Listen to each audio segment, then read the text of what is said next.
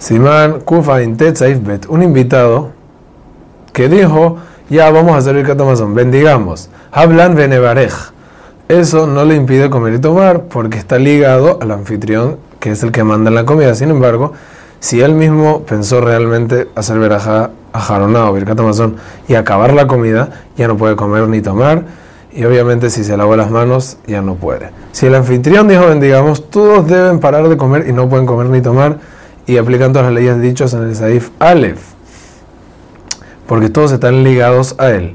Ahorita, si hay un invitado que de verdad pensaba seguir comiendo y no ligarse y estar amarrado a lo que diga el Balabait, lo mejor sería explicar frente a la gente que él no tenía pensado interrumpir y sigue comiendo sin la apoyándose en la verja que hizo al comienzo de la suda, pero también si no explicó, puede seguir comiendo porque él no ha acabado.